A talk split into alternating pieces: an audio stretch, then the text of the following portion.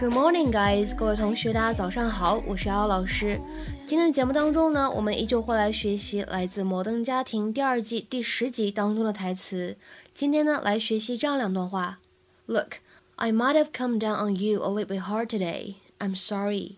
Look, I might have come down on you a little bit hard today.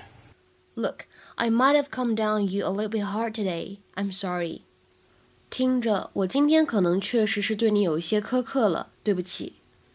Look, I might have come down on you a little bit hard today.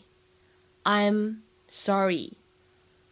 在今天这两句话朗读过程当中呢，有几点需要注意。首先呢，就是这样一个缩写，当我们把这个 might 和 have 进行缩写之后呢，它的音标发音写的是 might have，might have，但是呢，在美音当中，我们通常来说会把这个 t 的发音呢做一个美音浊化的处理，就会变成 might have，might have。然后呢，后面这个单词 down 非常容易读错，各位同学千万不要把它读成汉语拼音当中上当的当。然后呢，往后面看 little，little 当中呢可以做一个美音浊化。而末尾的位置，bit hard today 这三个词呢出现在一起的时候，前两者当中有不完全失去爆破，而后两者当中呢有完全失去爆破，所以呢末尾这几个单词会读成 a little bit hard today。Hey, Phil. Hey, I don't know what happened. I just, don't know what happened. Look, I might have come down on you a little bit hard today. I'm sorry. I remember pretending to go look for some socks. I mean, it's uh, my fault. I pushed your buttons. 今天节目当中呢，我们重点来学习这样一个表达，叫做 come down on someone or something。在这里呢，不要直接把这个动词短语翻译成下来在某物或者某人身上。在今天这个视频片段当中呢，come down on somebody。 应该指的是严厉的批评某个人。为什么会有这样的一个意思呢？我们可以联想一下，在英文当中呢，有一个类似的习语，come down on somebody like a ton of bricks，把一吨砖头扔下来砸到某个人身上。所以呢，指的是非常快又非常凶狠的去惩罚某个人，to punish someone very quickly and severely。比如说，举一个例子，do that once more and I'll come down on you like a ton of bricks。你再敢那么做，我会好好的收拾你一顿，我会暴揍你一顿。Do that once more, and I'll come down on you like a ton of bricks。所以呢，有了这样一个背景的知识，我们就会知道为什么 come down on somebody 这样一个动词短语可以用来表示严厉的批评某个人，to scold somebody harshly or to punish somebody severely。比如说，举一些例子，It wasn't my fault, so don't come down on me too hard, okay? 那也不是我的错，所以呢，不要这么凶的批评我，行吗？It wasn't my fault, so don't come down on me too hard, OK？再比如说第二个例子，My professor is going to come down on me for not completing the paper。我的论文还没有写完，我们导师要因此收拾我了。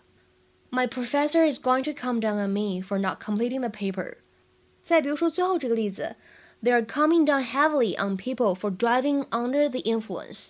他们严厉打击酒驾的行为。那么，什么叫做 DUI？其实就是酒驾的意思。Drive under the influence 指的是在酒精的影响之下开车，就是酒驾喽。They're coming down heavily on people for driving under the influence。那么，这样一个动词短语呢，在日常生活当中，除了刚才我们讲到的这个意思之外呢，还可以用来表示积极的反对什么什么事情或者某个人。to actively oppose someone or something. 比如说，The president came down on the new budget cuts, promising to veto them.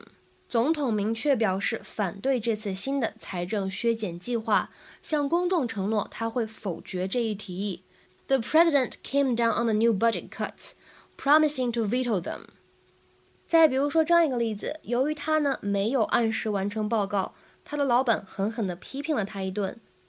那么看到这样一句话，肯定有同学想到了我们上期节目当中讲过的 “give somebody a peace of mind”。其实呢，像这种非常类似的表达，我个人呢是非常建议大家去做一个归纳总结，去梳理一下的。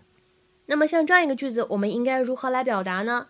我们可以说 Her boss came down on her pretty hard when she didn't finish the report on time.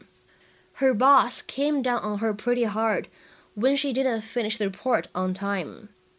今天的话呢，请各位同学尝试翻译下面这个句子，并留言在文章的留言区。